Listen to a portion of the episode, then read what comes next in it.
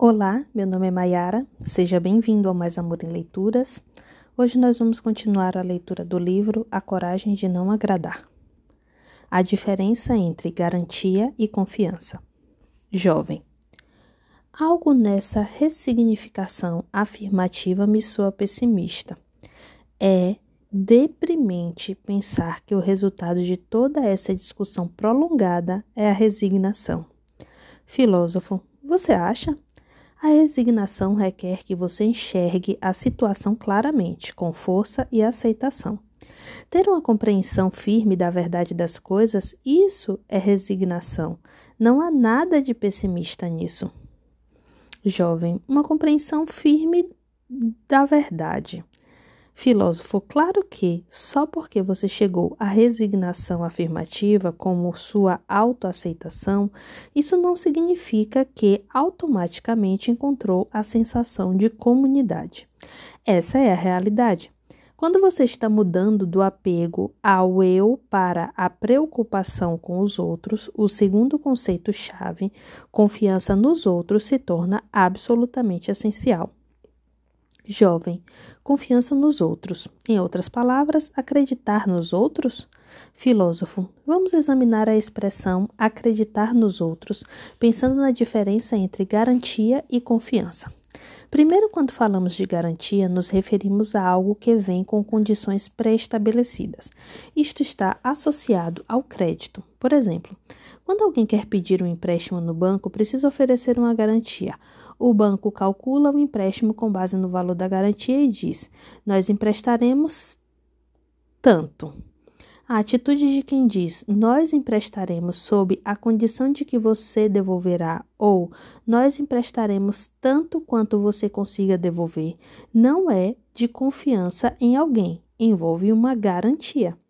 Jovem, bem, é assim que funciona o, o, fina, o financiamento bancário. Filósofo, por outro lado, do ponto de vista da psicologia adleriana, a base dos relacionamentos interpessoais não é a garantia, mas a confiança. Jovem, e o que significa confiança nesse caso? Filósofo, é agir sem quaisquer condições pré-estabelecidas quando se acredita nos outros. Mesmo sem motivos objetivos suficientes para acreditar em alguém, você acredita. Acredita incondicionalmente sem se preocupar com garantias. Isso é a confiança. Jovem. Acreditar incondicionalmente? Então voltamos à sua ideia tão adorada do amor ao próximo? Filósofo. Claro que, se alguém acredita nos outros sem impor nenhuma condição, vai haver ocasiões em que será passado para trás. Assim como a avalista de uma dívida, há ocasiões em que você pode sofrer prejuízos. A atitude de continuar acreditando em alguém, mesmo nesses casos, é o que chamamos de confiança. Jovem, só alguém ingênuo faria isso. Acho que você acredita na bondade humana inata, enquanto eu acredito que o ser humano é mau por natureza. Se você acreditar incondicionalmente em estranhos, vão usar e abusar de você. Filósofo. E também há ocasiões em que você é enganado, usado, mas veja do ponto de vista de alguém que foi passado para trás. Certas pessoas continuarão acreditando em você incondicionalmente, mesmo que você as tenha passado para trás. Não importa como são tratadas. Você seria capaz de trair uma pessoa que faça isso repetidas vezes? Jovem, não. Isso seria. Filósofo, tenho certeza de que você teria muita dificuldade em fazer isso. Jovem, depois de tudo, você está dizendo que é preciso apelar para as emoções, continuar mantendo a fé como um santo e afetar a consciência de outra pessoa? Está me dizendo que a moral não importa para Adler, mas não é exatamente sobre isso que estamos conversando aqui? Filósofo, não, não é. O que você consideraria o oposto da confiança? Jovem, o antônimo da confiança? Hum, Filósofo, é a dúvida. Vamos supor que você tenha colocado a dúvida na base de seus relacionamentos, que você viva duvidando das pessoas, dos seus amigos e até de familiares e daqueles que ama. Que tipo de relacionamento pode surgir daí? A outra pessoa vai detectar a dúvida em seus olhos no instante, vai compreender por instinto que essa pessoa não confia em você. Você acha que alguém é capaz de desenvolver um tipo de relacionamento positivo a partir daí? Só é possível desenvolver um relacionamento profundo quando criamos uma base de confiança incondicional. Jovem, tudo bem, acho que concordo. Filósofo, a forma de entender a psicologia adleriana é simples. Nesse momento você está pensando: se eu tivesse confiança incondicional em alguém, seria passado para trás.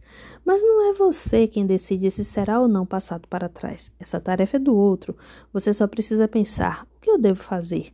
Se você diz a si mesmo, vou dar isso a ele, se ele não me passar para trás, está vivendo um relacionamento baseado em garantias e condições. Jovem, então você separa as tarefas aqui também? Filósofo, sim. Como já afirmei diversas vezes, a separação de tarefas torna a vida incrivelmente simples. Mas dou o braço a torcer em uma coisa. Embora o princípio da separação de tarefas seja fácil de captar, é difícil colocá-lo em prática. Jovem, então você está me dizendo para continuar confiando em todos, acreditando até nas pessoas que me enganam e sendo ingênuo? Isso não é filosofia, psicologia nem nada do gênero, é apenas pregação de um fanático. Filósofo, discordo totalmente. A psicologia adleriana não diz que você deve ter confiança incondicional com base num sistema moralista de valores. A confiança incondicional é um meio de melhorar seu relacionamento com outra pessoa e desenvolver um relacionamento horizontal. Se você não deseja melhorar o relacionamento, é melhor rompê-lo, porque isso é tarefa sua. Jovem, e se eu depositasse minha confiança incondicional em um amigo para melhorar o relacionamento?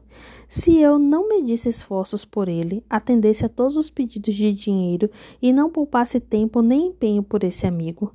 Mesmo nesses casos, você pode ser passado para trás, por exemplo, se alguém em quem eu acreditava piamente me passasse uma rasteira, essa experiência não me levaria a adotar um estilo de vida segundo o qual outras pessoas são meus inimigos. Filósofo, parece que você ainda não compreendeu bem o objetivo da confiança. Vamos supor que você esteja num relacionamento amoroso, mas tenha certas dúvidas sobre sua parceira e pense: aposto que ela está me traindo. A partir daí, começa a fazer esforços desesperados em busca de indícios. O que você acha que aconteceria? Acho que dependeria da situação. Não! Em todos os casos, você acharia vários indícios de que ela está traindo você. Por quê? Filósofo, as observações casuais da sua parceira, o tom de voz que ela usa ao telefone, as ocasiões em que você não consegue localizá-la, a partir do momento em que você passa a olhar para ela com o filtro da dúvida, tudo à sua volta parece uma prova de que ela tem outro, mesmo que não tenha. Jovem, hum. Filósofo, você só está preocupado com as situações em que foi passado para trás. Só se concentra na dor das feridas. Mas se você está com medo de ter confiança nos outros, a longo prazo não será capaz de desenvolver nenhum relacionamento profundo. Jovem, bem, vejo que você está chegando ao objetivo principal, que é desenvolver relacionamentos profundos. Mesmo assim, a verdade é que ser passado para trás é assustador, não acha? Filósofo, se o relacionamento é superficial, quando desmorona a dor é breve e a alegria que ele traz também. Quando alguém passa a confiar em outra pessoa e toma coragem de aprofundar o relacionamento, a alegria que brota de seus relacionamentos interpessoais pode aumentar e a sua alegria em vida, na vida em geral também. Jovem, não, não era isso que eu estava falando. Você está mudando de assunto. De onde vem a coragem para superar o medo de ser passado para trás? Filósofo, vem da autoaceitação.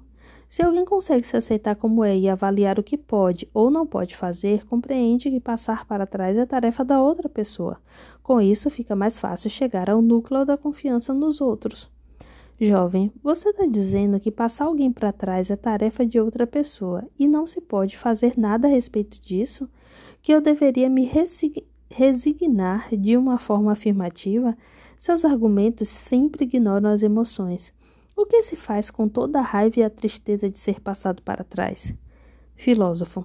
Quando você está triste, deve deixar a tristeza agir. Quando você tenta escapar da dor e da tristeza, fica paralisado e não consegue desenvolver relacionamentos profundos. Pense da seguinte maneira: podemos acreditar e podemos duvidar, mas nosso objetivo é enxergar os outros como companheiros. Acreditar ou duvidar, a opção deve ser clara. Nós nos encontramos na nossa próxima leitura. Um grande abraço.